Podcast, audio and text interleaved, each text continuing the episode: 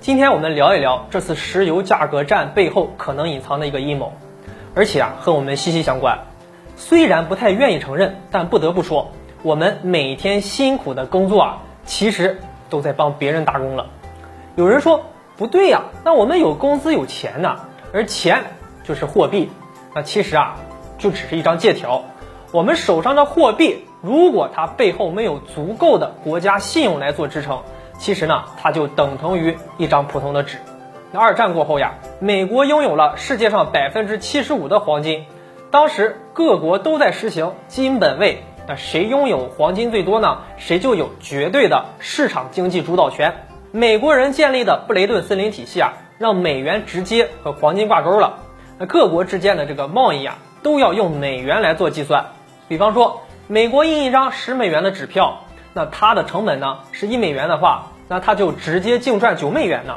如果它的面值是三十五十甚至是一百美元的话，那么其中的利润就更加高了。在当时，各国对货币金融的概念啊还都不强，半推半就的呢就达成了协议，用美元作为国际货币之后呢，那美国就开始他们的这个美元霸权之路了。比如说，现在你要去泰国买价值一千美元的小米。那你给的其他货币啊，泰国不承认的，你必须要设法呢弄到美元去做交易。但这时候你没有美元怎么办呢？你只能去美国呀，用等价的一千美元的物资呢来换取成本，而美国呀用印出来的成本低廉的纸币啊，就获得了你一千美元这个高价值的这个实物，这不就是空手套白狼吗？那这个世界上还有比这个更好的生意了吗？那我们再假设。现在美国呢有十个苹果，对应的是一百美元，每个苹果的价值就是十美元。如果这个时候美国再多印出一百美元来，啊，这时候苹果的数量没有变，一个苹果的价值就变成了二十美元，你就得拿出两倍的价钱来买。所以一旦实行了货币宽松或者超发货币，那美国就可以把通货转移给其他国家。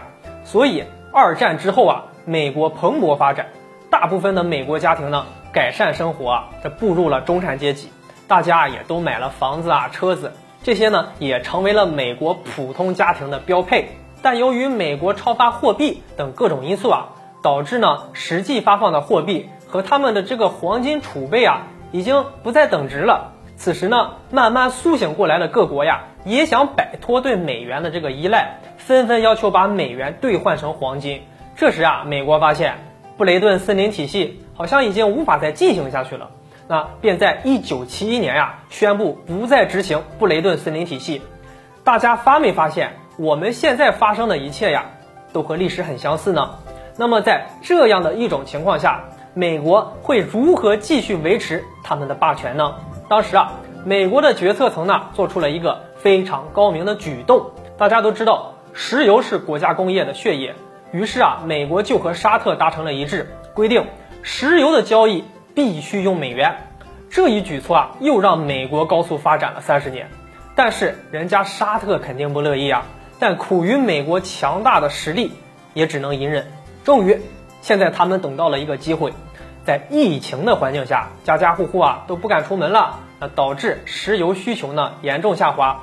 而现在啊，世界上有三个主要的出口国，俄罗斯。沙特、美国，因为开采的技术不同，导致他们的这个开采成本呢也都不一样。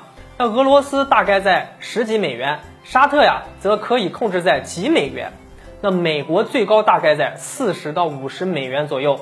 大家都在说石油价格战呢，是因为沙特和俄罗斯这个价格没谈拢，因为需求量下降，所以啊，沙特想让俄罗斯产量呢也下调，但是沙特不信俄罗斯。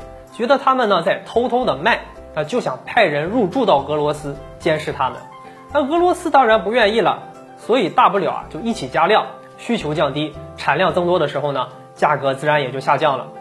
好了，本期内容和大家聊到这里，我们下期节目再见。